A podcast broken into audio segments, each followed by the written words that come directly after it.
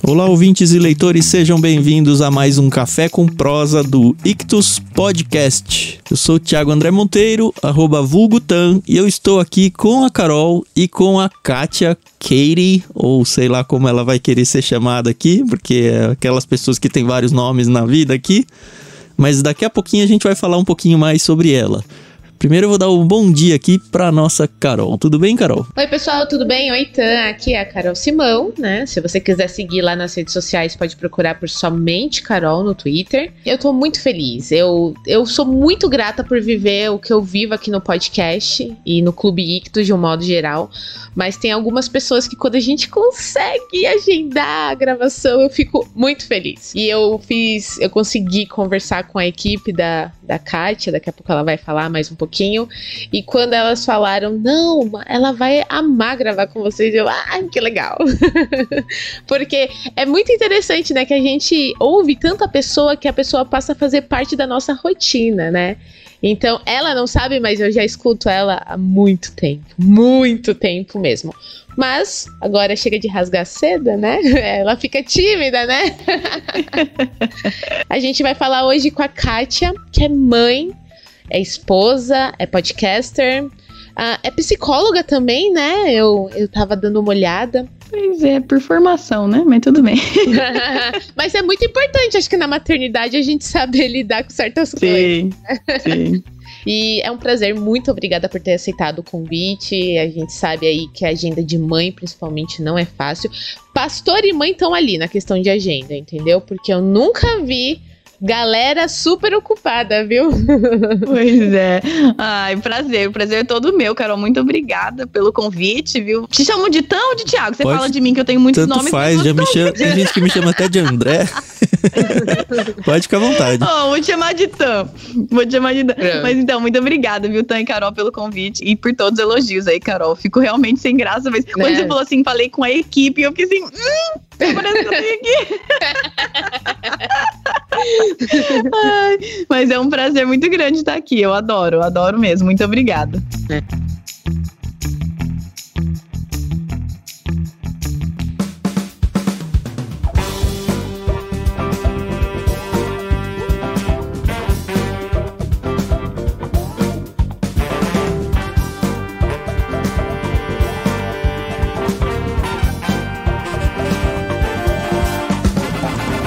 Bom, a Kátia, vamos de Kátia, né? Porque é assim que ela se apresenta vamos no próprio Kátia. podcast. A gente falou que ela é podcaster, mas não falou da onde, né? Ela tem um, um podcast chamado Projeto do Coração. E pelo que a gente deu uma olhada aqui, a Carol, que é ouvinte, pode ver se realmente é por aí. A ideia do podcast, pelo menos, nasceu para conversar sobre família num contexto aí de uma cosmovisão cristã. E eu achei muito legal porque se você for ouvir lá o primeiro episódio, duas coisas legais. O primeiro é a qualidade do áudio em si, assim, da, parte técnica do podcast, o primeiro episódio. Porque se você for no nosso, é aquela vergonha alheia que você, ouvinte, já conhece, né? E aí, conforme o tempo vai passando, vai melhorando. E no caso da Kátia no Projeto Coração, não, já começa bonitinho. Inclusive, ela até fala que é, ela demorou porque ela queria fazer perfeitinho e tal, que não combinava com a motivação, né? Que era justamente trabalhar as imperfeições e ela teve uma crise lá de nem sei se chegou a ser uma crise de choro, mas uma crise de nervos, porque ela é mãe e ela era mãe de crianças menores do que elas são hoje. E aí ela é, desafogou é. através do podcast e Deus usa as melhores coisas e às vezes os nossos piores problemas para fazer com que a gente invista e acrescente na vida de outras pessoas. Eu entendo que o projeto Coração veio por aí. É isso aí, eu tô viajando. Não, eu acho que você deu uma bela de uma resumida muito melhor do que eu teria dado. ai, ai. Mas sim, é engraçado você falar isso, porque eu provavelmente eu provavelmente não, eu não ouço os podcasts lá do começo, porque eu morro, senão eu tiro tudo do ar, entendeu? Sim, sim. Mas é aquela coisa. Então, você, você falando isso, eu agradeço. Não é o sentimento que eu tenho quando eu volto e escuto. Por isso que eu não volto e escuto. Mas sim, foi bem isso. Na verdade, eu fiquei uns dois anos antes de começar o podcast falando sobre isso com meu marido. Eu falei assim: eu acho que eu deveria. Eu, eu sinto que Deus está colocando isso no meu coração E aí, quando eu fiz, dois anos depois, quando eu finalmente comecei, acho que meu marido dava assim, graças a Deus, ela finalmente vai começar. Porque ele sempre me incentivou muito, falando assim, eu acho que você tem que fazer. E eu, ai, não, ai, não, não quero, ah, não quero. Ah, isso, então, assim, foi bem isso. Comecei quando os meninos tinham dois, quatro e seis. É muito diferente essa realidade do como eles são hoje, 6, 8 e 10, com a intenção mesmo que você falou mesmo, né? Uma, foi até bem coerente. Eu fiquei tanto tempo porque eu queria fazer tudo muito certinho, porque na época, hoje tem muito mais, mas na época, pelo menos em português, eu não estava encontrando podcast que falasse sobre essa temática de criação de filhos, família, de uma forma que era não só tipo, faça isso, olha como minha família é maravilhosa, olha uhum. como eu faço tudo certo. Aquela máscara do Instagram, né? É, e eu nunca consegui me identificar muito com isso, porque não é essa a minha realidade, entendeu?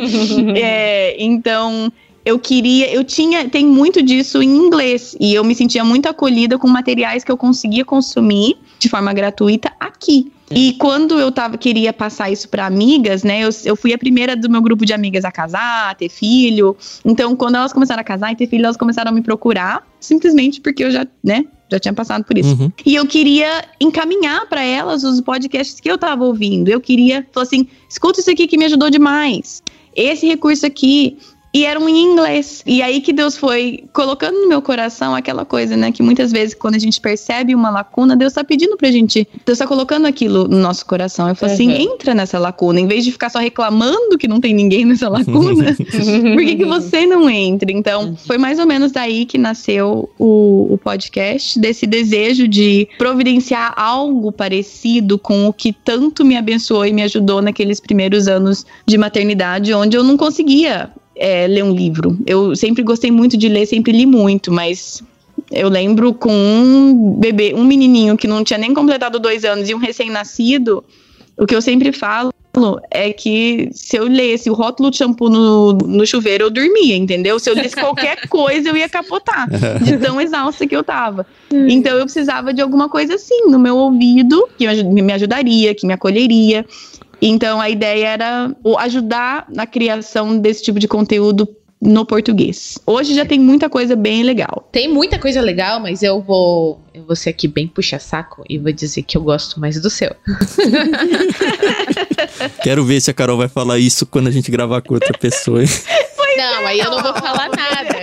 Prefiro não falar nada. Não, mas é porque, assim, realmente, na minha igreja, a gente sempre teve essa coisa de querer falar muito sobre maternidade e ter experiências e poder vivenciar isso e poder compartilhar. E eu gosto muito de ler e realmente no início, quando o meu bebê ele era muito novinho, eu não tinha condições, porque eu já voltei a trabalhar, tinha que cuidar dele, cuidar de um monte de coisas e eu tive uma rede de apoio maravilhosa, mas realmente essa questão de colocar no ouvido e poder fazer suas coisas é muito, muito, muito importante. E foi onde eu conheci então, o projeto do coração. Eu lembro que a primeira entrevista que eu ouvi foi com o Sasha Mendes. Que já foi ah, peixe grande nosso, já, né? Já foi nosso peixe grande aqui.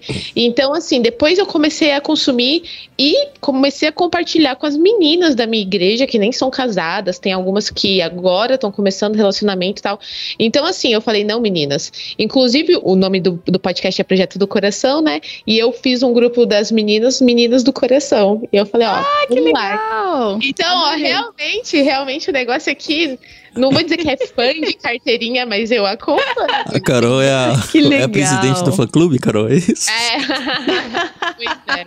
ah, mas eu fico muito feliz, porque é isso que eu faço com as minhas amigas aqui, entende? Com outros podcasts aqui. É, aquilo. É, a minha ideia é, é dar um ponto de partida para as conversas que realmente vão fazer diferença. Porque eu achar que um podcast vai fazer diferença na vida de alguém é, o que faz diferença mesmo, ou pelo menos Sim. na minha experiência, são as pessoas de verdade que me conhecem, certo? São uhum. as minhas amigas que vêm aqui na minha casa, são as pessoas da minha igreja local, é a mulher que me discipula.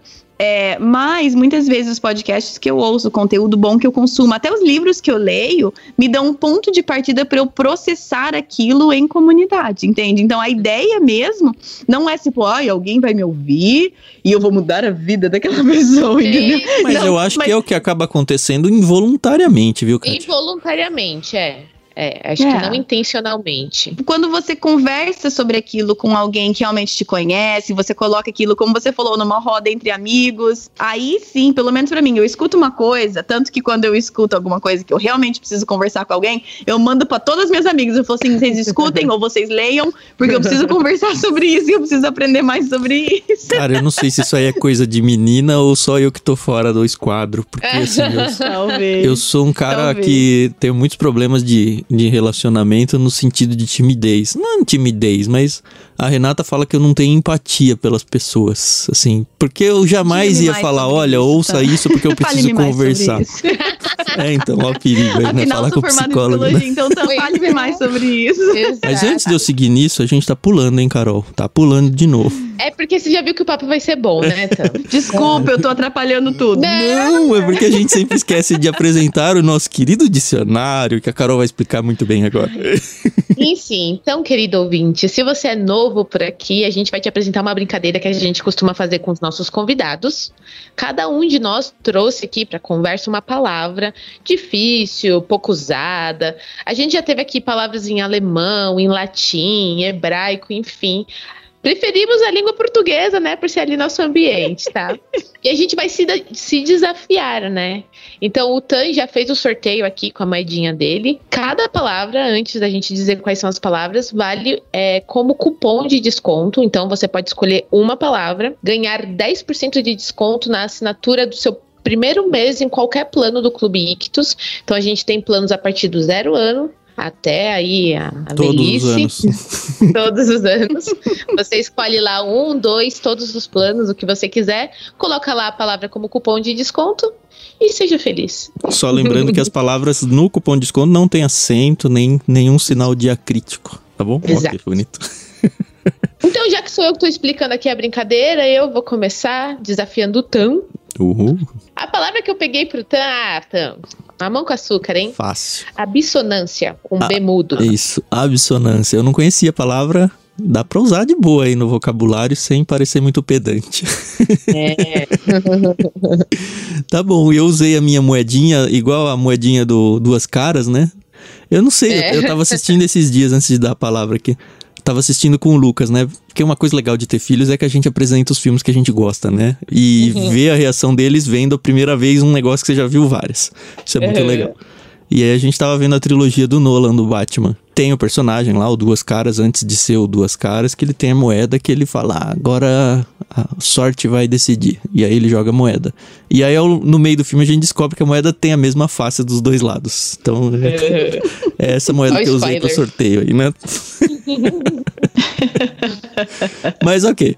Eu desafio então a Kátia com a palavra ignoto. Também um G mudo aí. A gente tá gostando de palavras com letras mudas aqui, né? É. Ignoto. ignoto. Vou conseguir usar. Numa boa, eu acho. Aí. Ignoto.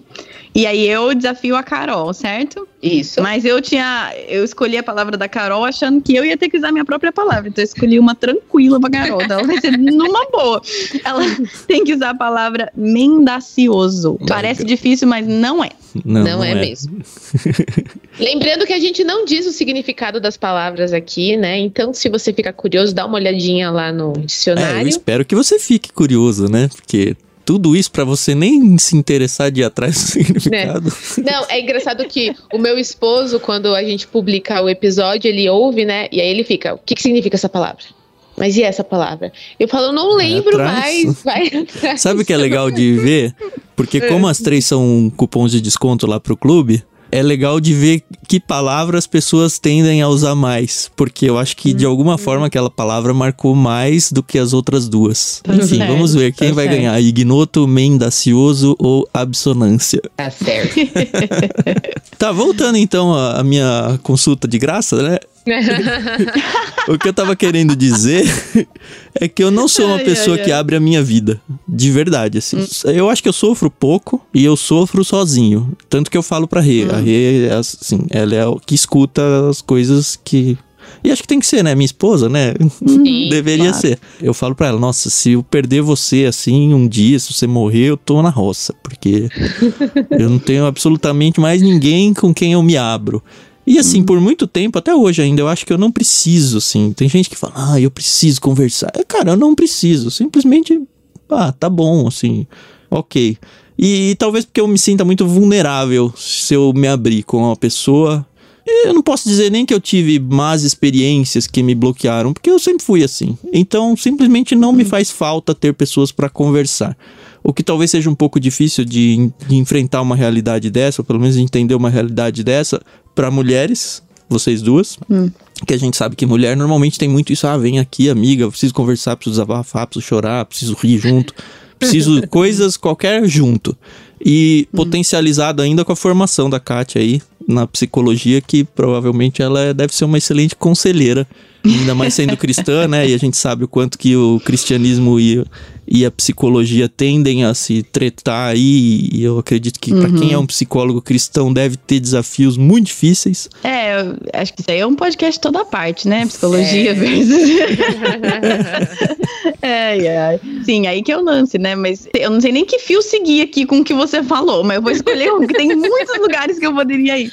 Mas, é, e eu, eu sei que existem personalidades diferentes aí e tudo mais. E eu sei também que tem a, a, a diferença, como você mesmo colocou, né, entre homens e mulheres, e a nossa tendência de como processamos as coisas e tudo mais. Mas aí já vou fingir que a gente é amigo, viu, Tan, de bem próximo, e vou, não sei, você, seu nome é Tiago, talvez eu tô, tô te identificando demais com meu marido, porque vocês dois são Tiagos, mas vendo pelo meu marido, Tiago, e eu acho que uns 5, 6 anos atrás ele diria a mesma coisa que você.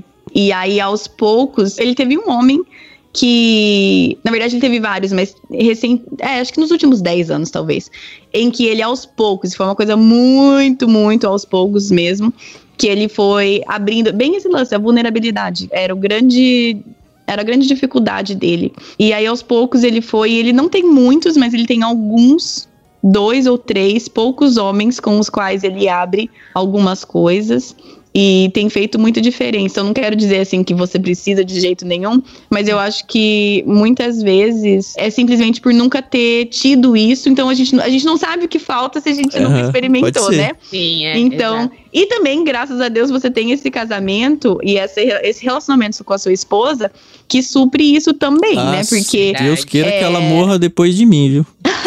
é o que o Thiago fala também. ai, ai. Então, assim, não sei exatamente se, se é para todo mundo ou não, mas vendo pela experiência do meu marido, também para o nosso relacionamento também ajuda ele ter outros lugares para abrir algumas coisas também, uhum. porque se a pessoa só eu carregava aquilo para ele, também era, acho que era importante para ele também se abrir com poucas outras pessoas e ver uhum. que ah, tem outras pessoas que eu também posso confiar. Minha esposa é a primeira, mas existem outras pessoas que também são dignos da minha confiança, né? E voltando pro podcast do Projeto do Coração, hum. você meio que jogou tudo no ventilador, né? E falou, ó, Como assim? é totalmente o contrário dessa de você se resguardar dos problemas e esconder hum. as angústias e tudo. Você falou, ah, eu vou fazer um podcast que vai falar sobre isso e acaba colocando muita coisa da sua vida aí, né? Como é que foi hum. isso? Porque você, pelo que falou, tem toda a facilidade de fazer isso, né? Mas não só como é que foi para é. sua parte, assim, para sua vida, mas que tipo de resposta de, das pessoas que ouviram e do grupo de pessoas que foi chegando e crescendo você tem ouvido nesse tempo todo? Aí o podcast está no ar desde 2018, né? É. Parece, faz tempo, né? É, é, isso mesmo, desde 2018. isso foi uma coisa, eu acho que também uma das coisas que eu fiquei processando um bom tempo antes de começar, porque como você falou, eu não tenho muita dificuldade em abrir minha vulnerabilidade com pessoas que eu conheço, certo? Com amigos próximos, discipuladores. Isso, realmente, essa dificuldade que eu falei, por exemplo, do meu marido, que é normal, de, isso, esse eu não tenho. Agora, é uma coisa muito diferente você pegar e colocar isso na internet, entendeu? É, então, ainda mais então, tem um pouco hater É muito aí, né? diferente. Então, é, eu, eu sou uma pessoa bem mais reservada na internet. Tanto que quando o podcast começou, eu tinha, mas eu não tenho nem rede social mais, nem Facebook, nem, não tenho nada. É diferente para mim compartilhar as coisas na internet versus compartilhar com as minhas amigas aqui tomando um café aqui em casa. E eu creio que deveria ser diferente. então, posso outra segunda parte também. Talvez não tão diferente quanto para mim, mas isso foi uma coisa que eu fiquei muito tempo matutando. Como que eu posso ser vulnerável sem abrir a minha intimidade?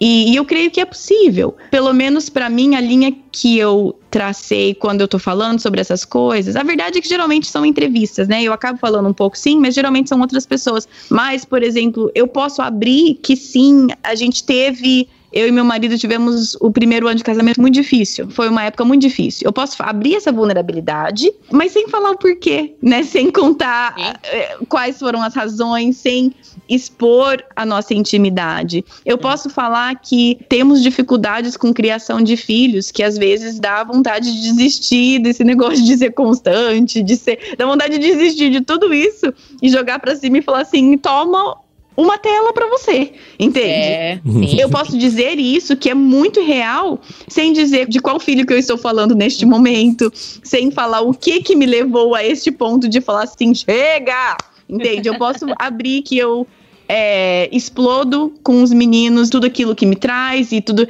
Eu posso abrir isso sem dizer com quem eu explodi, como que eu explodi, o que, que eu falei, entendeu? Então, é, pelo menos para mim foi essa linha que eu tracei. Eu quero tentar evitar que as pessoas criem, por me ouvir sempre, eu quero tentar evitar que elas criem uma imagem que não é real da minha vida, dos meus relacionamentos, da, da minha criação de filhos, hum. mas eu nunca quero abrir a intimidade da minha família, entende? Eu não quero que ninguém veja o meu filho um dia e fale assim: ai, ah, você é o fulano, eu lembro quando tua mãe falou aquela vez que você fez um negócio e deixou ela louca. Eu não hum. quero isso para eles. Não que seja errado necessariamente, mas eu tive que ficar um bom tempo traçando isso na minha cabeça, até, até o ponto de eu ficar confortável, de falar assim, ok, eu vou gravar um negócio, vou jogar pra internet, né? Que é pro mundo, né? E pra, pra sempre, de uma forma que eu ficasse confortável com isso, entende? Não sei se faz é, sentido. Não, faz muito sentido. Você não quer ser mendaciosa, né? Porque você. Eu, eu super te entendo. Nós, aqui no Ictus, nós somos muito assim, né? A gente, quando decidiu fazer o podcast, uma das coisas que o Tan falou para mim é mas você vai querer abrir sua intimidade? E eu, não. A gente é muito avesso a redes sociais também, por Sim. exemplo. E eh, outro dia eu brinquei, eu falei, é, o bom da gente não ser famoso na pessoa física, né? É que a gente não pode ser cancelado. Porque assim, a gente é cristão e é a gente boa. tem. Agora a gente tá fazendo o projeto de leitura bíblica comentada. A gente ainda não chegou em temas complicados do cristianismo, por exemplo. E a gente mencionou em um episódio pena de morte, hum. que já é um negócio que dá para dar um barulho, assim. Uhum. E a gente coloca a nossa opinião. Mas assim, como a gente vai passar pela Bíblia inteira, ah, vai passar pela Bíblia inteira. A gente sabe que tem assuntos bem complicados. E a gente vai ser honesto uhum. e vai colocar o que a Bíblia diz quando chegar esse momento, vai colocar a nossa opinião como pessoas que são comprometidas com Deus e que querem lidar com isso diante da sociedade da maneira mais correta possível diante dos olhos de Deus, e isso vai gerar barulho, paciência. Agora, tem um poder que é muito bom, que é o que você tem na mão, e eu não sei o quanto você já sacou essa carta coringa aí, que se chama edição. e assim, é, já teve casos onde a gente contou um Sim. caso de alguém próximo da gente, e aí depois de gravado e tudo, uhum. a gente troca figurinhas e fala: Ó, lembra aquela parte lá? Tira, não Tira. vai pra internet, sabe? E inclusive na leitura bíblica comentada, né? Então, essa é uma parte boa. Você que não gosta muito da parte de edição, considere que isso aí é um bônus para você, tá? um bônus. Uhum. Sim, não, mas eu concordo. E eu falo isso até, eu falo assim, porque a ideia é ter uma conversa, igual a gente tá fazendo aqui, que é tão uhum. agradável ter uma conversa, que muitas vezes, numa conversa, é, com vocês sai coisas e a gente vai conversando. E aí eu sempre falo, falo assim, ó, posso tirar isso daqui. Muitas vezes eu conto um caso para pessoa e depois eu tiro na edição, porque eu não, eu, aquilo ali eu me sinto confortável abrindo nesse tipo de conversa, uhum. mas não levar para internet. Então eu concordo, uhum. eu acho, eu acho muito importante isso.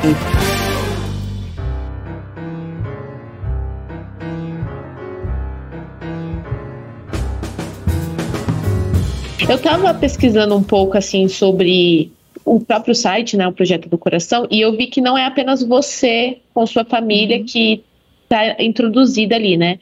Que tem a Ellen e a Mari, né? uhum. né? Inclusive, eu, se eu não me uhum. engano, foi com a Mari que eu conversei quando eu entrei em contato. Como que é essa parceria com vocês? Então é o seguinte, a, a Ellen, eu conheço. Gente, as pessoas nem acreditam, mas eu não conheço a Ellen pessoalmente. Ela é amiga do meu. Ela cresceu com meu marido. Os dois uhum. cresceram assim juntos, aí, enfim, não um tempo inteiro, mas eles se conheciam. Eu uhum. conheço a maior parte da família da Ellen que moram ainda em Londrina, né?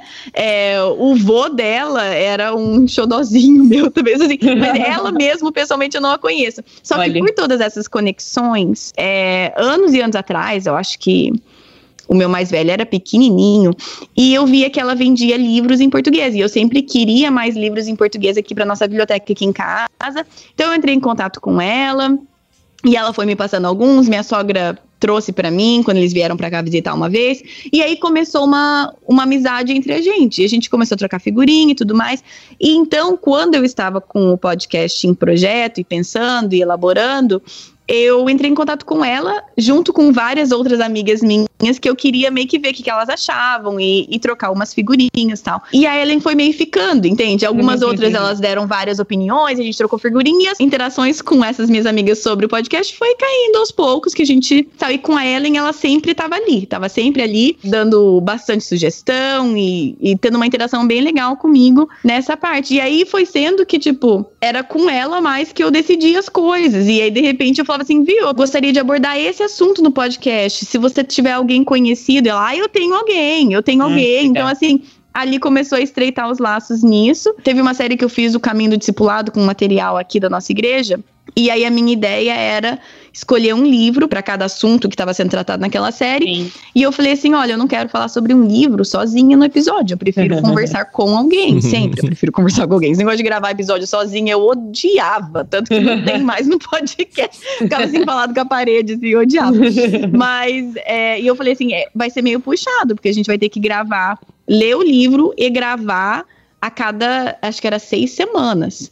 E aí ela falou assim: eu topo. Eu falei, então tá bom. E aí que ela começou Você nunca tinha gravado com ela nada?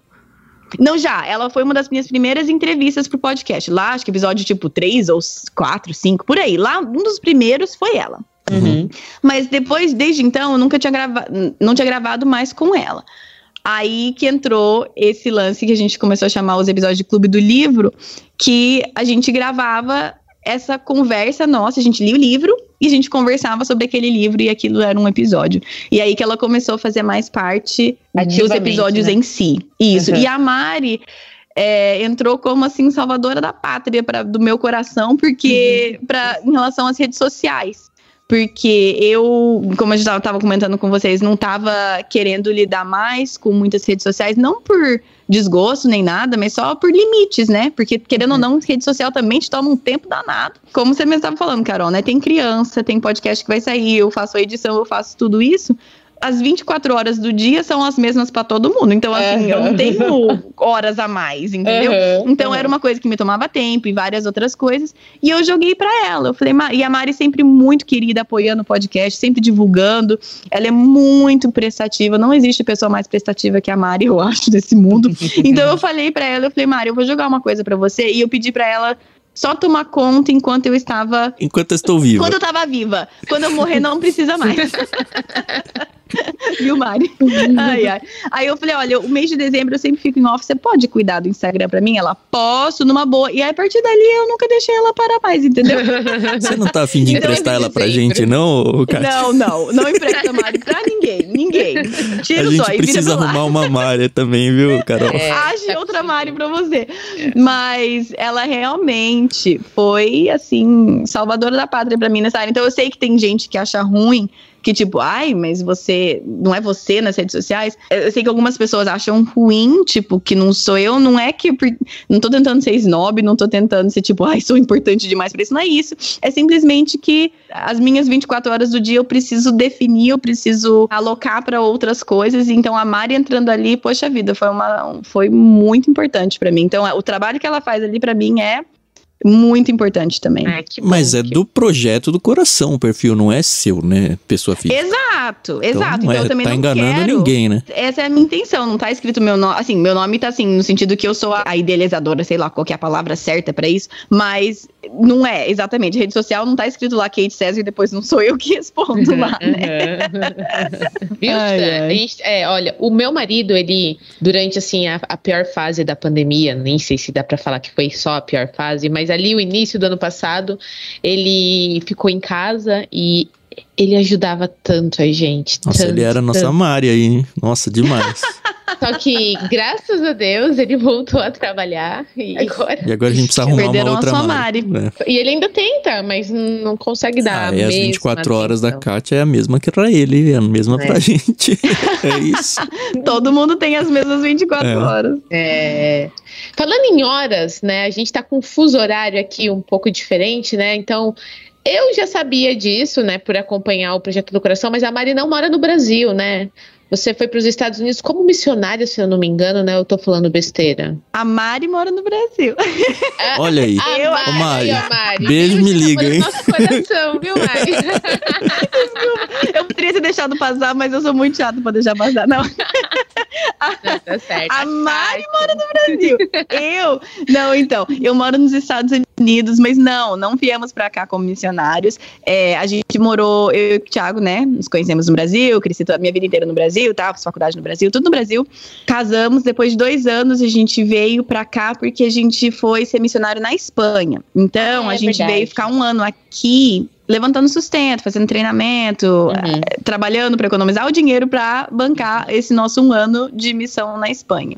Então, eh, nós fomos, desde o começo era para ser um ano mesmo, né? O plano era cobrir um sabático de um, de um casal de missionários que estava lá, recém-casados, né? Não tinha mais, a gente, não sei por que não. Então, nós fomos e foi muito bom. Sem filhos e, ainda. E assim, sem filhos, voltei grávida do Lucas, né? Então a Espanha foi boa.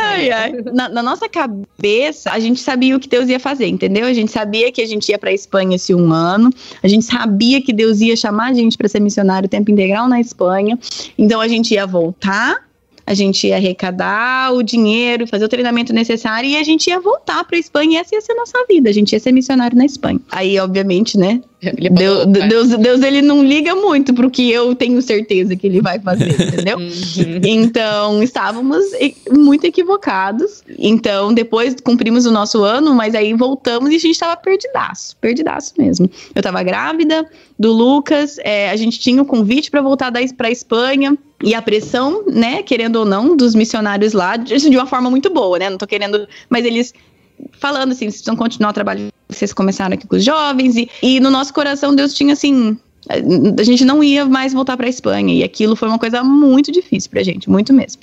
Então a gente ficou. A gente tinha que decidir, tipo, e agora? O que, que a gente faz? Uhum. Tô grávida, o que, que a gente uhum. faz? Aí a gente decidiu ficar aqui. Minha família tá aqui, a do Thiago tá no Brasil. A gente tinha que tomar uma decisão e Mas agora? a sua família e já aí estava gente... aí ou elas vieram depois? Sim, não, a minha família já estava aqui. A minha, o meu pai é americano, meus pais já estavam morando aqui. Uhum. É, eles saíram do Brasil antes da gente sair do Brasil. Eu casei e um ano depois eles saíram do Brasil. Vão para cá. Minha mãe é professora numa universidade cristã aqui. A minha irmã veio fazer faculdade aqui também. Agora ela já, né? Formada, PhD, com, casada com filhos e trabalhando aqui, mas na época, né? Então, meu, minha família estava aqui, a família do Thiago estava no Brasil, a gente estava bem perdido e a gente meio que. Quase que a gente virou a tua fez assim com a tua moeda, viu? Então, foi quase a mesma coisa, tipo, tentando decidir o que, que, a gente faz agora. Uhum. Vamos ficar aqui. Aí o Thiago conseguiu um emprego mais ou menos na área dele, né? Ele é desenvolvedor de software. Ele mais ou menos conseguiu um emprego na área dele, agora ele sim está na área dele, e a gente ficou aqui. Hum. Meio que no susto. E eu diria que aquele primeiro ano, também eu tava grávida, ganhando neném. O primeiro ano a gente tava meio assim, só meio que bicudo com Deus, para ser bem sincera. A gente tava meio assim. Eu vou pra igreja domingo, mas não vou me envolver com ministério nenhum, não, tá, Deus? eu vou ficar aqui. Aí, na época, a gente falava assim, ah, é Mas tá isso porque neném. não deu certo, a questão do, das missões? Isso porque eu acho. É, eu, isso porque eu acho que não é nem que não deu certo. O meu sentimento, vou falar por mim, não por ele, mas o meu sentimento era como se Deus tivesse colocado o pirulito na boca e arrancado. E eu, eu fiquei bicuda, tipo assim, ah, por que não? Por que, que agora você tirou isso do nosso coração de ir pra Espanha? Por que, que a gente não pode seguir com o nosso? Porque tinha o convite, tinha tudo certo, mas Deus, não sei como explicar, assim, sem entrar em toda a história, uhum. mas Deus tirou isso do nosso coração e a gente não ia mais ser missionário na tempo integral na Espanha. Mas Todo aquele plano tava que claro para vocês mesmo, ó, não é para ser. Tava bem claro, tava bem claro. E foi bem difícil pra gente, porque a gente tinha construído todos os nossos sonhozinhos, todo o nosso castelinho do que, que ia ser o nosso futuro em cima disso, entendeu? E quanto uhum. tempo demorou para você resolver essa sua abstinência com Deus aí, não só sua, mas da, da família? Ai, gente, só eu que não sei a palavra Caramba, eu fico, eu fico ligando o, celular aqui pra eu lembrar a palavra e eu fico esquecendo. Tá bom, peraí. É, quanto tempo que demorou pra eu resolver minha dissonância com Deus? É, vocês, porque assim, vocês ficaram desgostosos, é. aquele negócio, eu vou é. pra igreja só pra não deixar de ir na igreja. E hoje, é. aparentemente, vocês estão super bem, assim, de volta. E uhum. acho que uhum. encaro muito o próprio podcast de vocês aí, o Projeto Coração, como um é. ministério. A gente falou essa palavra em off, a gente usa essa palavra também aqui no Ictus. E é bem é. isso, né? Então, assim, de uma certa forma, você não foi formalmente como missionária mais para Espanha, como era o planejado uhum. e tudo mais, mas você age na missão maior de Deus de um outro jeito e só é um outro jeito, né? Então, em algum momento, a poeira hum. sentou e, e vocês voltaram a lidar bem com Deus, vamos dizer assim. Foi demorado? Foi Sim. traumático? Como é que foi isso? Olha, eu não sei te falar exatamente de um processo. Uhum. É, eu li não sei aonde, agora eu não vou lembrar onde que eu li, mas que mudança raramente é uma ocasião, que mudança sempre é um, quase sempre é um processo, né? Então eu não sei te falar assim, ah, foi este momento que uhum, tchan, pra mim. Mas quando o meu mais velho tinha um aninho, o Lucas tinha um aninho, é, a gente voltou a servir na igreja. A gente então entrou para ser um dos líderes do Ministério de Jovens da igreja, que era uma coisa que a gente sempre fez. E a gente ficou aquele um ano depois da Espanha, como eu falei, meio bicudo. E aí depois, quando o Lucas tinha um aninho, a gente voltou a servir. Então eu acho que esse foi o nosso primeiro passo em direção a, tipo, ok. E aí Deus vai trabalhando no nosso coração, né, Deus? Então, assim, eu, eu diria que talvez se, se eu tivesse que apontar um momento, foi um ano e pouco depois, né? Porque eu tava grávida e o Lucas já tinha feito um ano, então um ano e meio depois, talvez. Eu tô imaginando você com um menino de um ano e pouco, grávida, porque o Samuel tem oito anos, então provavelmente você já tava é, grávida, já tava ali, grávida, é. uhum. lidando com a liderança de um ministério de jovens. Deve ter sido super emocionante.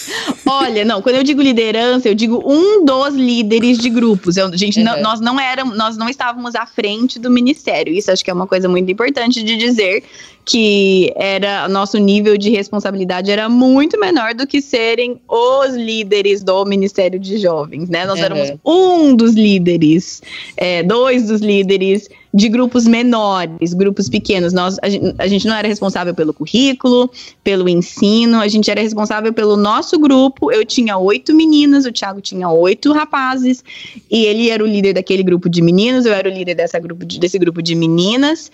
Entende? Então, assim, é bem diferente. Então, não quero, assim, parecer que, tipo, ai, a gente tomou conta do ministério. Não foi, não foi. Uhum. Foi uma coisa bem menor. Viu, Carol? É, não, mas assim, eu acho que o meu caso, obviamente que eu não, não quero me comparar, mas é porque além de ser a filha do pastor. Você ah, também? Todos nós, filhos de pastores? Não, eu não. não. o Tan não. Mas, assim, é, era uma coisa muito natural, tanto para mim quanto para o Fernando, a gente ter assumido a liderança.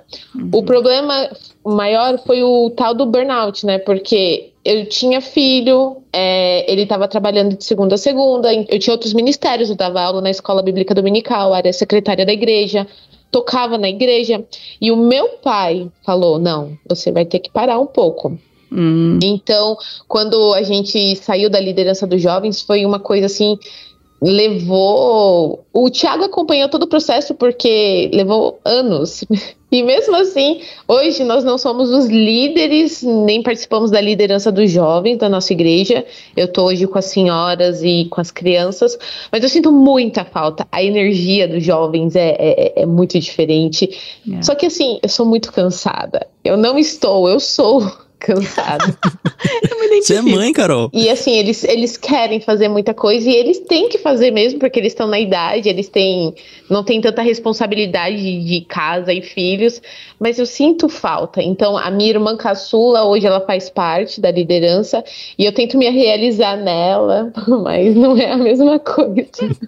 É difícil, porque aqui também é muito diferente. Jovens, o que é jovens aqui é muito diferente do que é jovens no Brasil. Então, assim, a gente teve que se acostumar bastante, porque a gente sempre foi envolvido com o Ministério de Jovens no Brasil, uhum. que era mais ou menos parecido com o que era na Espanha, assim, diferentes, diferenças, é claro, óbvias, uhum. né? Mas mais ou menos, é, muito mais parecido. Aí a gente veio para os Estados Unidos, jovens é de 15 a 18. entendeu? É do, dos high school. De quando uhum. você entra no high school, no colegial, até quando você sai e vai pra faculdade. É aquilo, aqueles quatro anos. Então a gente entrou e a gente começou com um grupo de 15 e a gente seguiu com eles até eles se formarem. Então, uhum. Então, quando a gente começou, a gente tinha um menininho de um ano. E aí, quando a gente terminou, a gente já tinha os três. Quando eles terminaram os quatro anos, já tinha os três.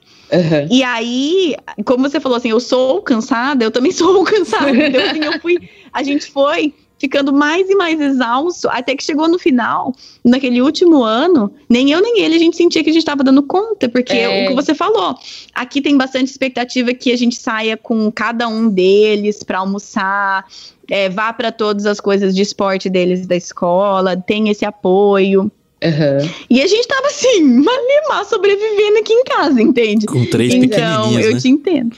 É, o, um, o, meu primo, ele fala assim, meu primo também tem três crianças, só que ele tem gêmeos, né? Ele teve um, depois gêmeos. Quando alguém pergunta para ele como que é ter três filhos quando eles eram menorzinhos, ele falou assim, é como se você estivesse quase se afogando no mar e você pede para alguém te jogar um salva-vida e alguém te joga um bebê. é mais ou menos assim. Você sente que você já tá quase morrendo, você vai, vai afundar e alguém te joga um bebê. Falei, ah, era o é. jeito que eu me sentia, com certeza. Pois é. Ainda bem que a própria igreja percebe isso, né, e te apoia. E é uma coisa que eu senti muita falta na pandemia, por exemplo, que a gente não tinha os cultos presenciais, porque na hora do culto eu pegava o meu filho e entregava. Tó, fica, pode pegar no colo, e ele ia pra, sal, pra salinha dele. E aí tava tudo bem, entendeu? E quando veio a pandemia e que a gente teve que fazer tudo online, eu senti demais. E hoje a gente tem, tá tentando voltar, mas ainda é muito complicado, né? A gente ainda tem muitos cuidados. E é uma das coisas, assim, que eu falo. Eu cresci na igreja, então eu sempre tive isso, né? Desde, desde que eu nasci, era de cola em cola. Então eu falo que eu gosto de bebês de igreja que é aquele bebê que não estranha e que vai. E o, o meu filho, ele é bem assim: vem comigo, Benjamin. Ele vai, fica comigo, Isso Benjamin. É um perigo, hein? É, então.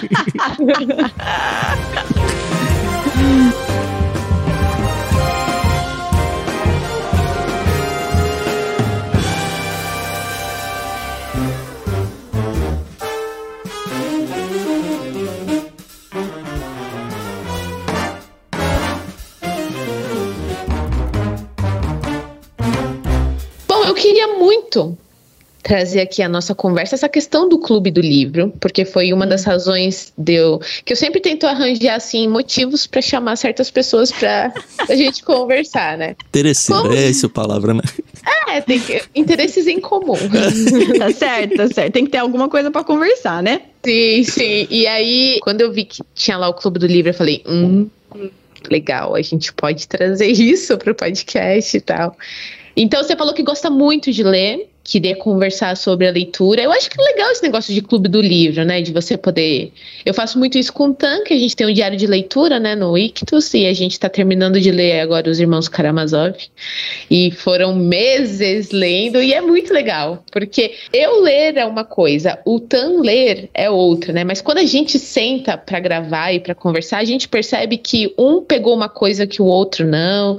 E às vezes eu entendi uma coisa errada, ou ele falou, não, isso eu não concordo. E é uma discussão muito saudável, né? E eu, eu vi que você também tem isso, né, no projeto. Como é que surgiu essa ideia? Surgiu porque eu tava querendo trazer uma coisa que eu falei, né? Que eu, que eu tenho aqui. Então, assim, o que eu quero sempre é que as pessoas tenham comunidade de verdade onde elas estão inseridas. E é uma coisa que eu faço com as minhas amigas aqui. É uma coisa bem da cultura americana, talvez de outros uhum. países também, né? Mas é uma coisa bem normal daqui, é ter clube do livro.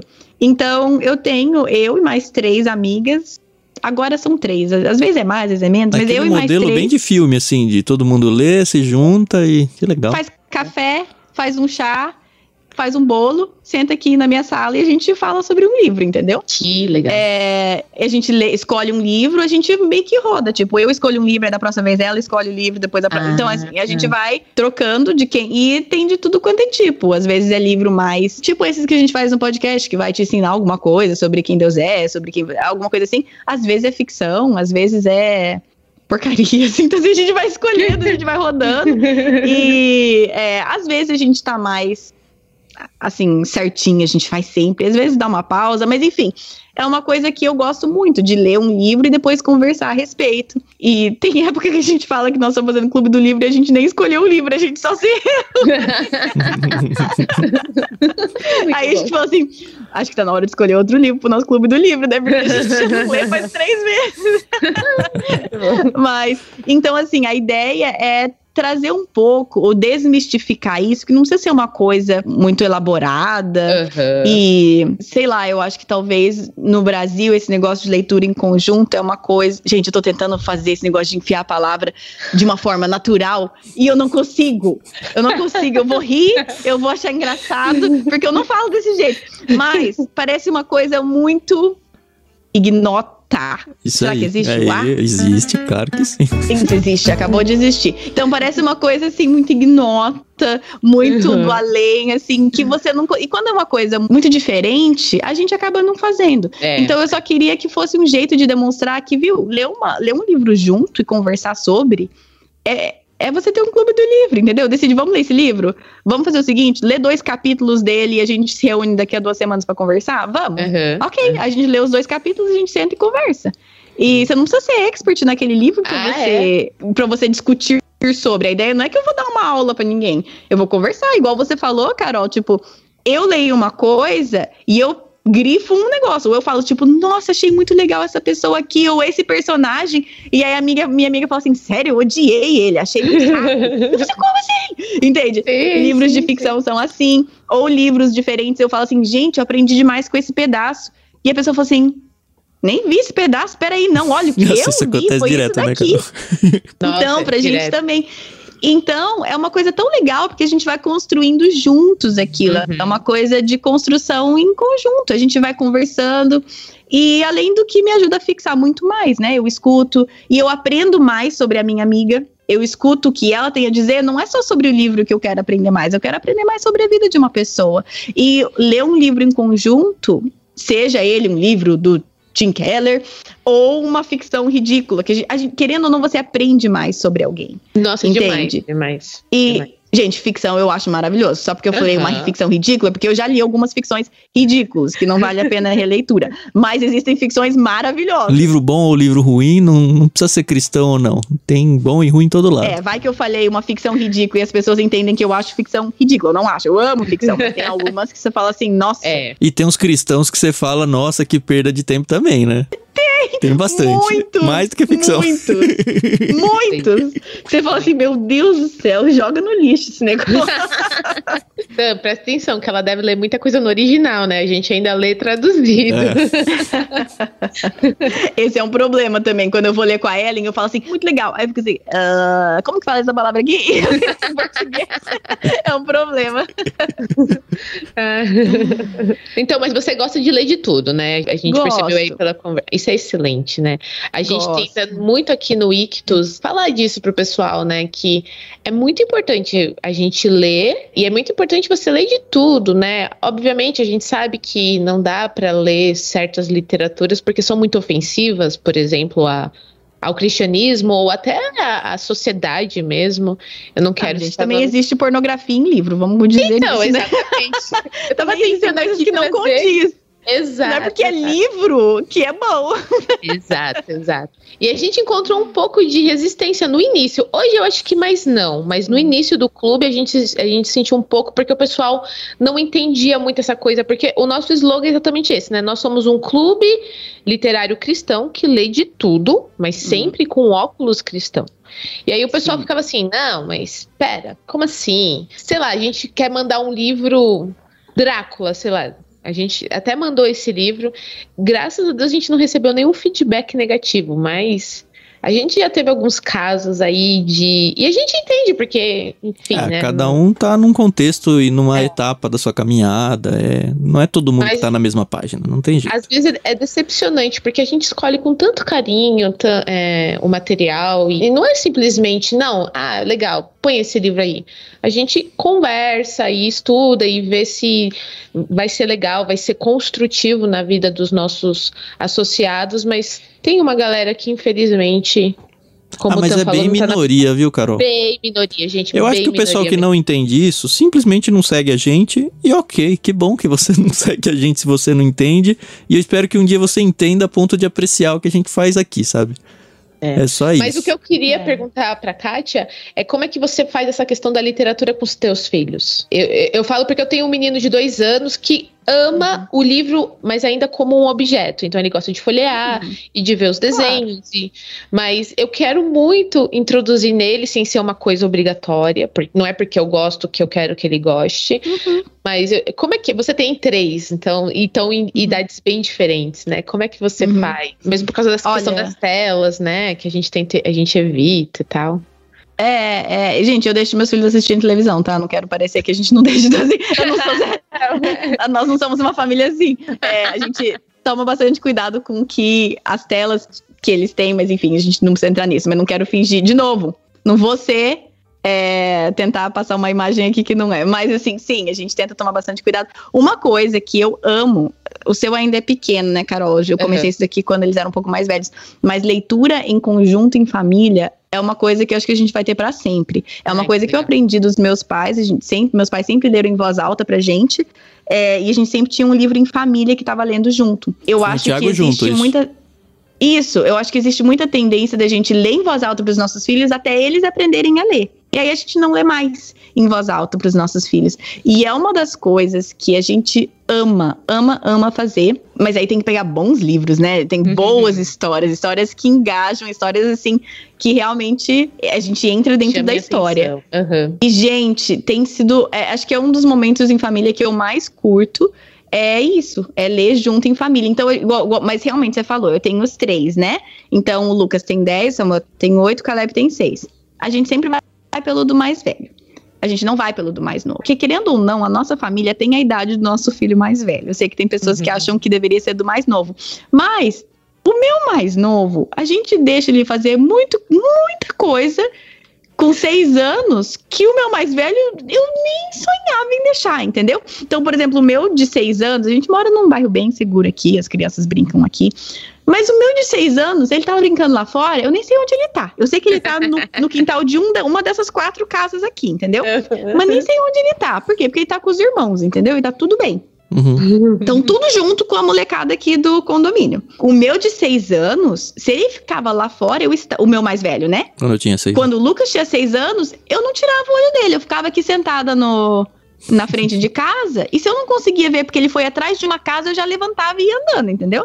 Então, assim, tudo isso para dizer que a gente nivela pelo, pelo mais velho, porque querendo ou não, é assim que a gente faz com outras coisas. Então, é, por exemplo, ano passado a gente leu o Hobbit, do. O, é assim que fala? Uhum. Em família, que em voz legal. alta. Ah, o Caleb tinha cinco anos. Ele entendeu tudo? Não.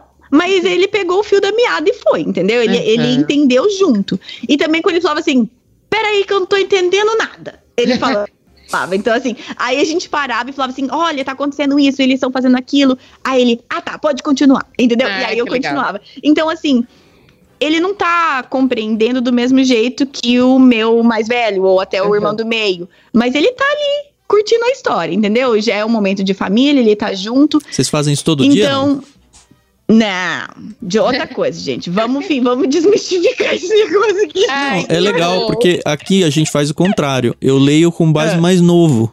Ah, e eu deixo o mais sim. velho ler sozinho. Só que o mais velho perdeu totalmente o interesse por leitura. E eu estou pegando a sua dica aí, acho que eu vou mudar isso. Próximo livro eu vou então, trazer um livro mais velho para ele. Tem épocas que a gente tá tão engajado na história que a gente lê toda noite sem parar.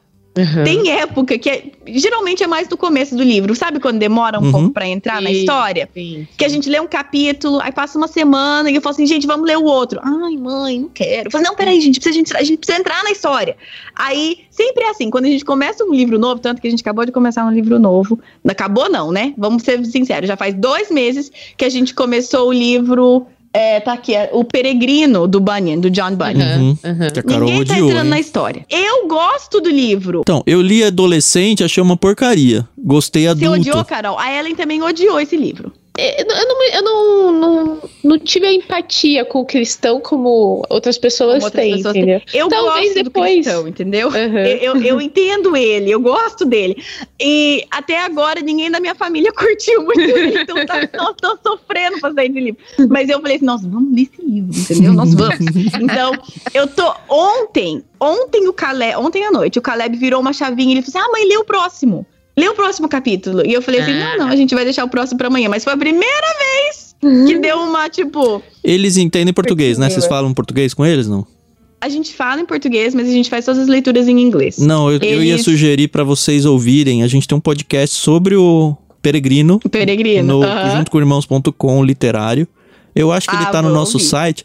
De repente, pra. Você já conhece o livro, né? Você já leu, pelo que eu entendi. Ah, sim, eu li como adolescente, eu adorei. Eu acho que. E eu queria eu... compartilhar com os meninos, mas ninguém é, então, Se eles ouvirem o podcast, talvez eles ganhem interesse no livro, porque o podcast não é sobre a leitura do livro. A gente já leu e interage depois, mas a gente preserva muito, fala um pouco sobre alguns personagens, algumas coisas que tem legal. lá, mas dá aquele gostinho de, ah, que legal, preciso ler esse livro também. De ah, repente, boa, é, é eles entendem boa. o português mas a fala deles não é muito fluente. Então, isso é uma coisa assim que a gente vai falar sobre coisas que a gente sente que falhou com os filhos, essa é uma mas, é, mas é uma boa, uma boa dica. Eu vou ouvir e vou pôr pelo menos pros meus dois mais velhos. O Caleb não tem paciência nunca na vida para escutar. Eu tava é, tentando um ler com os dois as aventuras de Huckleberry Finn, mas. Ah, não, não li foi. ainda, mas tá na minha lista. É, então, não, não pegou Olha, nenhum dos dois. Posso dar uma dica de uma série que a gente adorou, que agora a Pilgrim tá com ela?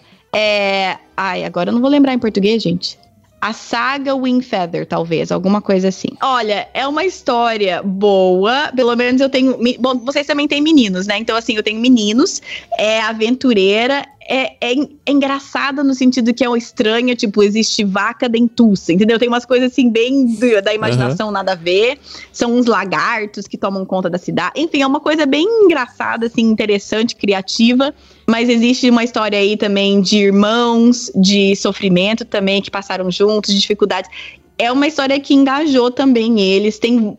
Isso que é o problema. As que eu mais quero compartilhar é, as que mais pegaram a gente não tem em português. Então as pessoas falam assim: ah, quais livros? Agora, Nárnia, as, as Crônicas de Nárnia, os meninos super. O Hobbit do Tolkien também uhum. pegou uhum. eles de jeito também, eles adoraram aquilo.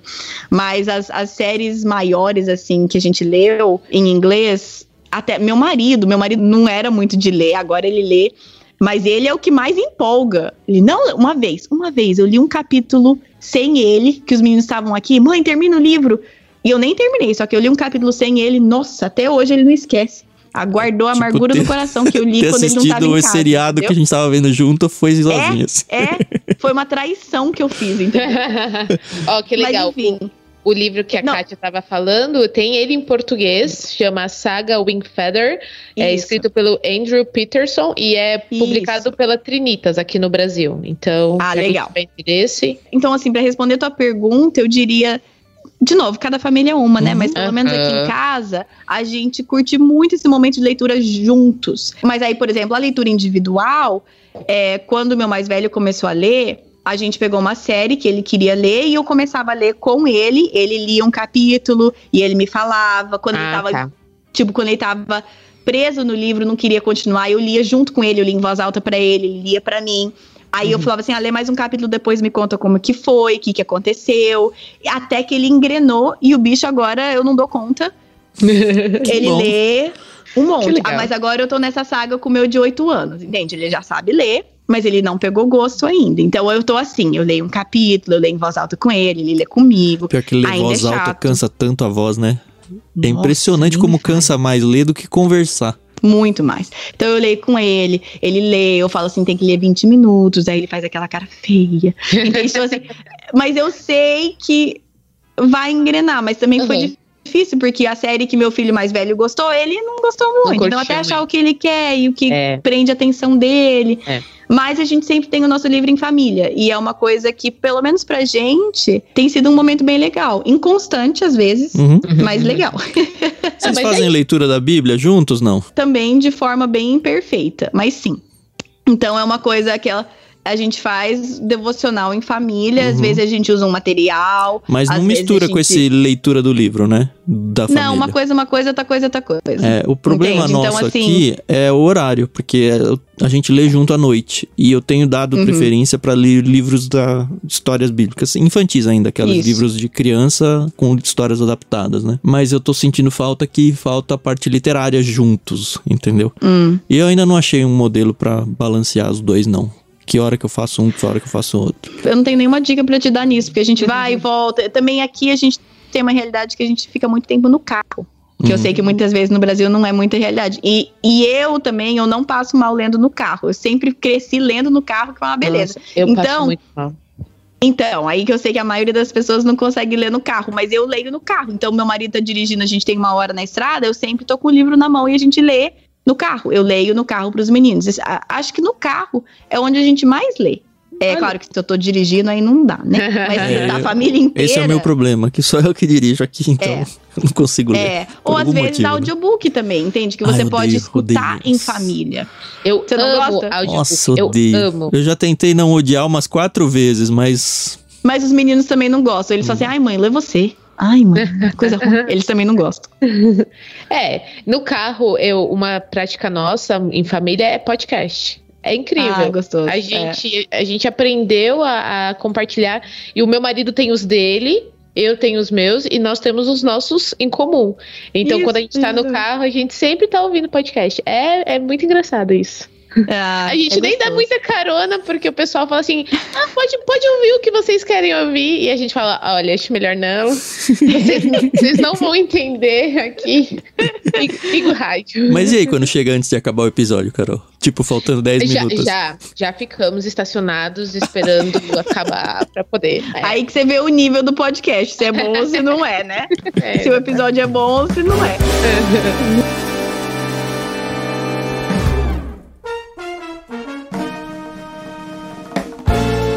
Mas vamos virar um pouquinho pro podcast que eu queria trazer um pouco do que a gente conversou em off, o, Kátia. Você tá com o projeto do podcast aí, que inclusive é um projeto até nome, né? É, exatamente. Desde 2018. E aí você tava contando pra gente que ele tem crescido é, em questão de downloads e tudo. E eu queria que você contasse um pouco como é a sua experiência pessoal aí nessa questão de acompanhar o crescimento e lidar com as emoções que isso traz ou as angústias às vezes que isso traz. Uhum. É, então, eu, como eu estava falando para vocês, né, é, eu acompanho um pouco, né, as estatísticas de download e tudo mais. Primeiro que eu não entendo super bem como elas funcionam, mas eu acompanho, vejo, né, quando tá mais, quando tá menos. Mas o que eu estava falando para vocês é que é uma coisa que eu tive que abrir mão um pouco porque no começo eu achava que, tipo, nossa, até vergonha de falar isso, mas eu vou falar, né? Vai pra internet, não tem problema, eu vou. mas assim, achava que, tipo, nossa, um conteúdo tão bom, não necessariamente por mim, mas porque as pessoas que eu tava entrevistando, vai, nossa, as pessoas vão amar e vai ser muito bom e as pessoas vão, né, vai crescer. E aí não aconteceu. Não é que ninguém ouvia, mas foi assim, bem, assim, bem, até agora, todo o crescimento que o podcast podcast tem sido, não tem tido nenhum boom. Na minha cabeça eu achava que ia ser boom, boom, boom. Não teve nenhum. Foi assim, vai subindo, devagarinho, devagarinho, devagarinho. E vai subindo. Então, é, naquilo no começo foi desencorajador para mim. Foi uma coisa assim que quando eu olhava com cheio de expectativa e aquilo, assim, parecia uma formiguinha, assim, bem devagarinho. E aquilo começou a. O meu foco começou a mudar. Eu comecei, eu comecei a ficar muito focada mesmo em, em números, em crescimento, em que fazer e tudo mais. Mas mesmo sem saber o que fazer. Então, foi uma coisa que não, não foi legal e, e foi tirando o meu foco e eu fui eu fui me preocupando com aquilo que eu vi que eu não deveria me preocupar. Então foi uma coisa difícil. Eu, eu tive que conscientemente decidir não focar nisso. Então eu fiquei uhum. muito tempo sem nem abrir para ver números. Hoje, como eu falei, eu acompanho, sim, eu vejo aqui e ali como é. que tá indo, mas teve, foi uma decisão que eu tive que tomar, porque o meu foco estava errado, estava começando a ficar errado. Eu estava procurando ali o meu encorajamento em números, eu estava procurando ali a razão pela qual eu ia continuar ali. E pelo menos para mim, como a gente estava falando, né, é diferente. Eu não quero dizer que não, que não devemos olhar, porque tem pessoas que, por exemplo, de vocês que é uma empresa, é totalmente diferente, mas para mim não é isso. E também olhar o coração, né? E meu coração aquilo estava fazendo bem mal. Hoje em dia eu acompanho, mas estava falando para vocês é uma das razões também que a Mari cuidando no Instagram, cuidando das redes sociais, foi uma coisa que virou uma chave para mim também. Uhum. Porque não tem como você não olhar números, é, não tem como é. você. Entende? E aquilo, é, pelo menos para mim, isso começou a me afetar. Então, o fato que hoje não, não olho aquilo, não vejo os números, é um, é um jeito que eu encontrei de.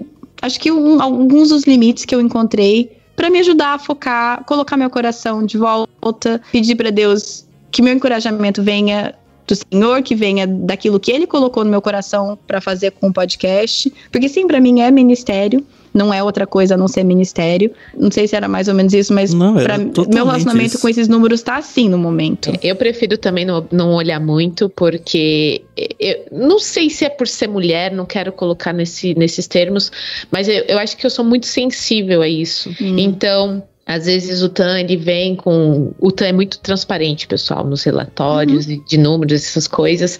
E aí eu fico, ah, ok. Ah, legal. Ah, não, mas, estamos crescendo, tá? Ah, não, mas isso vai, vai melhorar. Eu tento ser muito otimista porque eu sei que é difícil. E é como você falou, é um trabalho de formiguinha, entendeu? E muitas vezes a gente já parou para pensar nisso, mas, gente, olha, olha esse material, olha esse conteúdo, olha que livro a gente tá mandando para vocês. Olha o capricho, mas a gente tem que tomar muito cuidado. É uma linha muito tênue, é. né? Entre o nosso foco qual é, né? É agradar a Deus, né? Não importa aonde a gente está, né? Então é uma coisa que nas minhas orações eu falo, Deus, se eu não tô te agradando, tira do meu coração. Porque eu não quero fazer uma coisa só por causa de dinheiro, ou por causa de status, ou, ou por qualquer outra coisa que não seja te louvar, te engrandecer com a minha vida, entendeu? E eu não sei, é uma coisa que a gente conversa de tempos em tempos. Não sei para onde a gente vai, onde o Ictus, o podcast vai nos levar, mas a partir do momento que não for uma coisa saudável para nós, para nossa vida espiritual, para as nossas famílias, a gente é muito claro nisso, a gente vai parar. Uhum. É. Porque eu acho que é, é, a partir do momento que começa a afetar, começa a mudar, né? Vai para outra direção, não é legal, não, não tá certo. Então, isso é uma coisa que é muito transparente entre nós dois, como sócios, como amigos, como irmãos em Cristo, é, que em, no dia que mudar o nosso foco, o Ictus também vai se encerrar. Uhum. Espero que não aconteça, é, né? Eu quero que o Ictus seja meu último emprego. Ele ainda não paga minhas contas, né? Infelizmente. Mas assim, eu gosto muito do seu discurso, Kátia. Porque é muito o que eu sofro aqui. E ainda eu tô numa zona mais cinza, porque eu, eu tô falando eu como Ictus, né, Carol, junto aí, claro. mas muito do meu coração porque é o que você falou, a gente é uma empresa, então a gente teria que olhar para isso. A gente tem que buscar seguidores. A gente tem que buscar ouvintes. Só que isso não é meu. E também não é da hum. Carol. E a gente não tem a Mari. Uhum. e assim, a gente fica acompanhando estatísticas e de verdade, assim, o que mais pega no meu coração, tan, é pensar assim, poxa, a gente produz um negócio que a gente acredita tanto a parte do clube quanto a parte do podcast, que é de uma qualidade, eu não tô falando qualidade técnica, tá? Mas que, que agrega tanta coisa, porque agrega. A gente fala isso não porque ah, eu sou arrogante, porque eu sou bom, mas porque agrega tanto pra minha vida pessoal e pra, eu sei que agrega pra vida da Carol, que eu fico embasbacado, assim, e até meio decepcionado em perceber que tem tanta porcaria por aí e tanta gente produzindo conteúdo, ok, qualidade técnica muito melhor, igual, sei lá, mas com com conteúdo tão ruim, tão raso, tão tanto. É. Às vezes as pessoas até cobram por esse tipo de serviço. E a impressão que me dá é que ela tem sucesso e a gente não, sabe? E, e é, isso me dá um negócio ruim. E aí eu entro naquela fase que é o que você entrou. Eu falo, não, eu tenho que parar de olhar para isso. Porque tá me fazendo mal. E aí depois eu penso, não, mas essa é a minha empresa, sabe? É o meu trabalho. E eu não posso parar de olhar para isso pensando como um sócio de uma empresa, porque não é isso que se faz com uma empresa. E aí eu volto claro. e aí eu fico nessa gangorra que é horrorosa, assim. É horrorosa. É. Às vezes eu fico, sei lá, um, dois, dois acho que nunca chegou, mas um mês sem olhar estatísticas. E esperando o que você falou, aquele boom, porque a gente espera o boom, boom, boom, boom. Às vezes a gente. Quem sabe se eu não olhar, a água ferve. É, é, exato. Então, às vezes a gente consegue alguns convidados que você fala, cara, esse convidado aqui, qualquer lugar que ele vai, não é possível que as pessoas não. E a gente tem uma conversa tão gostosa e a coisa flui tão bem e acrescenta tanto na nossa vida e a gente fala, ah, agora vai. E não vai. Esse episódio aqui foi bem melhor do que a média dos outros. Mas bem melhor não é nem, nem o dobro, sabe? Você fala, cara, que hora que as pessoas vão encontrar a gente, que hora que as pessoas vão entender que isso pode mudar a vida delas como muda a nossa. E eu não, assim, a última coisa que eu quero nesse discurso é me tornar arrogante dizendo, ó, oh, eu faço coisas melhores que os outros. Não é isso. Uhum. Mas me irrita uhum, muito, é. me decepciona muito em ver gente fazendo coisas ruins que vencem e a gente não, entendeu? Algumas pessoas já falaram para mim, eu já passei adiante também uma amiga minha que começou um projeto muito legal e ela queria algumas dicas e tudo mais. E eu falei assim, gente, o conteúdo de vocês, eu conheço quem, quem vocês são, eu conheço o que vocês estão querendo fazer, o conteúdo vai ser excelente. Mas eu já digo que conteúdo excelente não ganha a mesma atração que conteúdo medíocre. E, de novo, não tô falando. Mas porque o quê? Conteúdo muda a vida de vocês. E para mim é a mesma coisa. Mas a grande questão é que eu acho que muitas das pessoas não querem a vida mudada. Então, um conteúdo rico, profundo como o de vocês, muitas vezes incomoda, essa é a verdade, entende? Ao invés de. Porque incomoda o coração. E aquilo às vezes toca ferida e cutuca uma coisa que devia ser mudada. E eu falei isso para essa minha amiga. Eu falei: o conteúdo de vocês é excelente, vai ser riquíssimo, mas não vai ganhar atração. Eu não digo isso, tipo, não faça. Eu digo, faça, por favor, faça, porque eu quero esse conteúdo de vocês. Mas conteúdo, tipo, ai, faça isso, olha como minha vida é assim, e acompanhe enquanto eu faço isso, enquanto eu sou maravilhosa. Isso ganha atração, entendeu? É. Conteúdo que cutuca, que traz crescimento, porque o que você falou, cada entrevista que eu faço me confronta, me eh, traz crescimento, muda alguma coisa na minha vida, ou pelo menos me faz pensar. Coisas que provocam o, o intelecto, o coração, o espírito são ricos, mas eu digo isso por mim, tá? Eu sou o tipo de pessoa que às vezes eu tô consumindo um conteúdo muito rico e eu fico exausta. Uhum. Chego num ponto que eu preciso ouvir porcaria, que eu preciso, tipo assim. Então, mas a gente tem porcarias no sentido de alívios cômicos, né? Tudo. Assim, a gente. Vou tomar só o podcast como exemplo. E, e, isso acontece no clube também. A gente tem Plano Bíblia, por exemplo, que é um livro de. Hum. São livros acadêmicos da teologia. É. E isso. a gente tem o Plano Mar, que é livro de ficção para você só divertir, descansar a mente. Óbvio que ele vai é. trazer insights e coisas e tudo, mas isso. é um negócio mais leve. Mais é. entretenimento. Na questão do podcast, a gente tem, sei lá, a gente teve a entrevista com o Jonas Madureira para falar uma coisa recente. Que, cara, foi super legal e tudo. A gente tem conversas com vários peixes grandes que acaba entrando aí. A gente tem conversas nessa que é um. Nossa, aqui, que é um bate-papo que, óbvio que a gente vai tirar coisas legais, mas é um negócio de descontração. A gente Exato, tem sim. programa de contar contos, narrar contos. E alguns eles são introspectivos, eles trazem uhum. algum ensinamento, mas é uma história que está sendo contada. A gente tem o No Barquinho, que é falar bobagem entre cristãos e vamos se encontrar aqui na sorveteria, para não dizer o bar, porque a gente é cristão, sabe? E vamos, e vamos bater é papo é e contar de coisas, e conversar, né? De Ali, coisas é. aleatórias da vida, porque a gente precisa dar risada. Sim. Então a gente tenta equilibrar isso também, mas nem Sim. assim, sabe? nem assim. É, não, eu te entendo, porque às vezes eu sinto assim também, mas eu também me vejo como consumidora e muitas vezes tem alguns podcasts que eu escuto aqui que são excelentes, que faz um mês e pouco que eu não escuto os episódios deles. Não porque eu não quero, não porque eu acho que eles. É, é só que às vezes eu fico. Ai.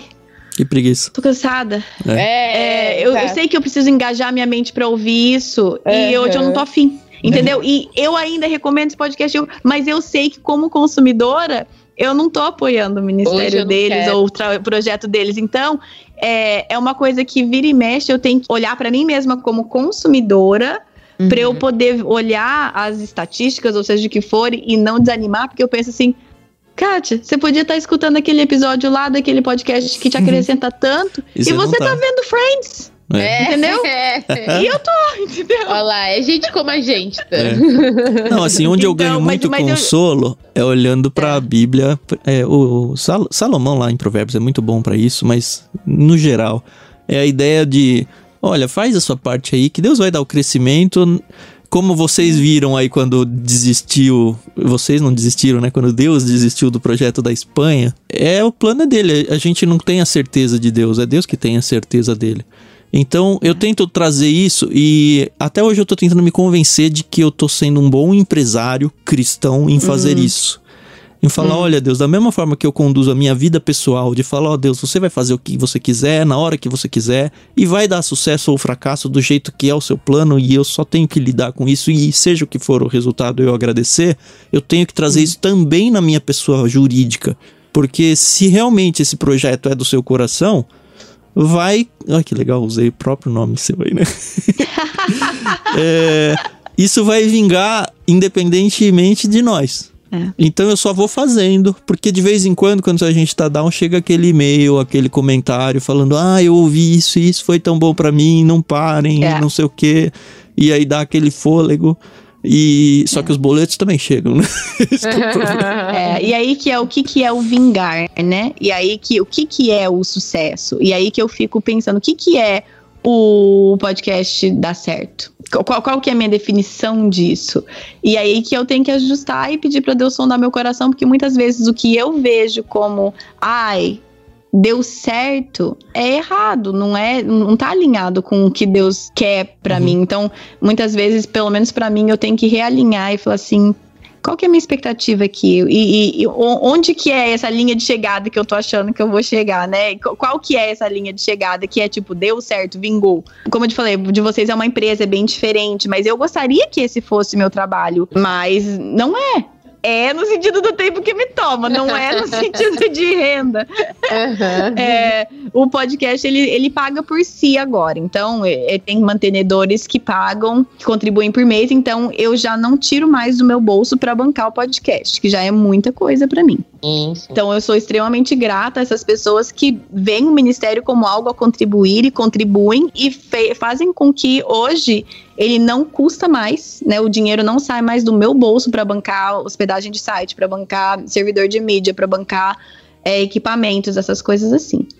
Mas eu, eu gostaria, né? Mas aí esse, essa minha ideia de chegada é meu, é uma coisa que eu poderia. Eu não vejo problema eu, eu sonhar com isso. Uhum. Mas será que eu ficar decepcionada porque eu não chego nesse ponto? Aí Depende qual que é a da motivação, motivação por fazer, né? É né? Então, assim, aquela coisa que eu tô sempre trazendo de volta para Deus, ele tá sempre me realinhando e acho que vai ser uma luta sempre, uhum. porque quando a gente coloca uma coisa assim pro mundo, a gente quer ver, e aí, gente, o que, que vocês acharam? É, mas é isso mesmo. é. Mas assim, tem sido uma aventura tão boa, né, Carol? Nossa, tão gostoso. Eu acho que desde e... o primeiro momento que a gente decidiu montar e ir atrás de, de peixes grandes e curadores e pessoas para conversar, a gente sempre falou: Vamos nos divertir, vamos nos divertir, vamos aprender. E, meu, a gente já visitou tantos lugares e conhecemos tantas pessoas e envolvemos nossas famílias e já viajamos e isso dinheiro nenhum vai pagar, entendeu? É, é, essas experiências, né? E é isso que um dia eu quero olhar para trás e falar: olha o que eu vivi. Olha o que, é. o que eu aprendi. E o legal é que assim, a gente não tá escrevendo um diário contando a nossa história, mas a gente tá deixando isso em áudio, num legado. É. Que não só a gente velhinho vai poder revisitar, como uhum. eu penso muito isso, que os nossos filhos que hoje são crianças, eles vão ser adultos um dia e esses áudios provavelmente vão estar tá no ar ainda e eles vão poder conhecer melhor o pai deles, sabe? E falar, olha, é. esse é o meu pai, coisa que eu não tive para os meus pais ou para os meus avós, eu não conheço a história deles, a traje trajetória de carreira, de os desafios da vida, porque mesmo assim, nessas conversas que a gente está tendo agora, por exemplo, sempre surge a nossa vida. O que, que claro. a gente está vivendo, as nossas lutas, as nossas angústias, as nossas alegrias. Então é um jeito de. Eu penso neles mesmo como legado, mas óbvio que outras hum. pessoas que ouvem isso aproveitam e tomam para elas de alguma forma. Mas os meus filhos vão me conhecer de um jeito muito. Pelo menos eles podem, né? Se eles quiserem visitar isso no futuro de um jeito muito maior do que eu conheci qualquer um da minha geração para cima. Isso para mim hum, já é um conforto é. muito grande. Que legal. É, exatamente. Não tinha pensado nisso, mas é, é um grande ponto positivo é. disso tudo. ah, eu acho que tá bom. Por mim, eu ia é. naquela, até nesses esquemas de podcast da, do YouTube agora, que tem quatro, cinco horas, e eu não imagino como alguém consegue ouvir quatro, cinco horas de um podcast. Mas assunto não ia faltar, né? Queria Gente, já é. deixar um pré-convite para você, Kátia. A gente já viu que você gosta de ler também. A gente grava aí o, o, o diário de leitura, eu e a Carol. Mas, olha, eu falo as coisas nem combino com a Carol, né? Mas eu queria já deixar um pré-convite para de repente a gente fazer juntos um dos livros aí. A gente escolhe com calma, alinha as agendas. E a gente faz o clube do livro, pelo menos de um título acontecer, porque eu acho que deu tanta liga essa conversa aqui. Eu não sei como é que é o seu tempo. Eu sei que você tem suas 24 horas aí. Mas eu acho que a gente pode tentar conversar e ver se avança essa ideia. E o pessoal que tá ouvindo, se gosta da ideia também, incentiva aí. Adoro. A Kátia não vai nas vamos, redes sociais porque fazer. ela não vai ver, tá? Não, ouve bastante o, o, programa dela, os episódios, e aí ela vai saber que são os ouvintes do Ictus Podcast que estão ouvindo lá. os nossos milhões de ouvintes. Isso. Não, eu adoraria, seria um prazer. Dependendo do meu tempo, a gente escolhe um que eu já li. Isso aí. que aí eu não? reviso e converso.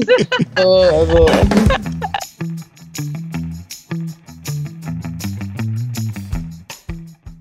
Eu queria muito, muito te agradecer de novo. Eu sei aí que ser mãe, esposa e ter a vida e o podcast e, e ter um espacinho para gravar aqui com a gente é, foi muito importante para nós. Muito, muito obrigada mesmo.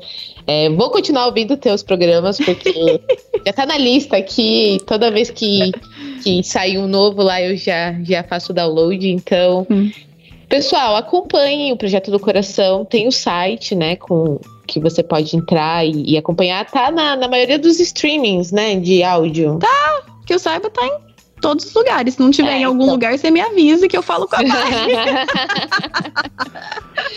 não, mentira. Geralmente você avisa a Mari, que a Mari fala pra mim, que avisa lá no Instagram, não sei o quê. E aí eu tento me entender como que faz para colocar onde você quiser.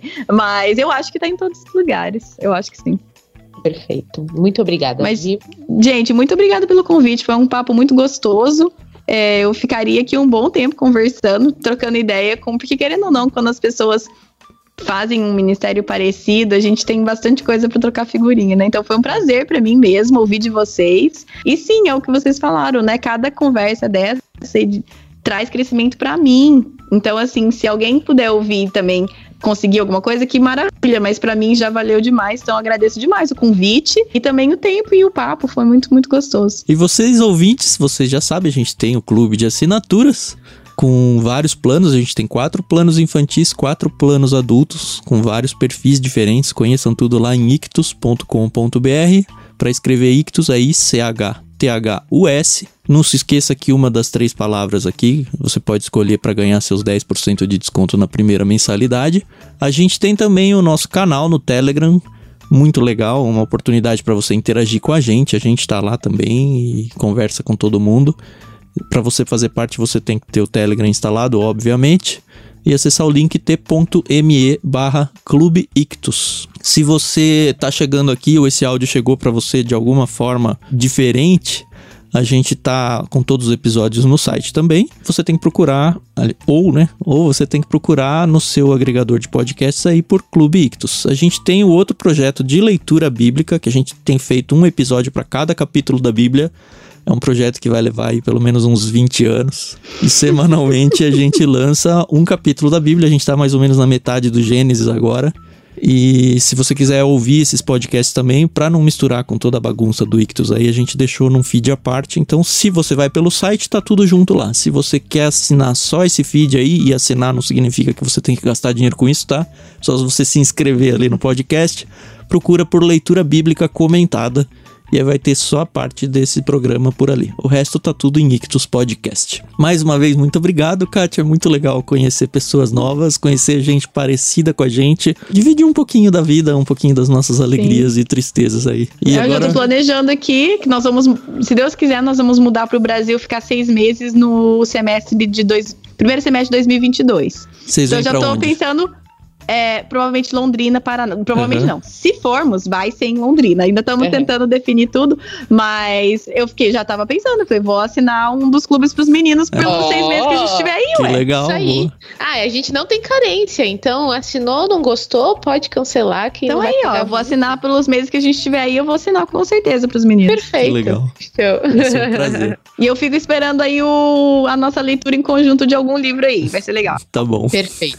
Tá bom. Beleza, então, ouvintes, muito obrigado por estarem com a gente. Não se esqueçam de assinar aí o Projeto do Coração, seguir eles nas redes sociais aí. Não se esqueçam, arroba Clube Ictus, o nosso, em todos os lugares.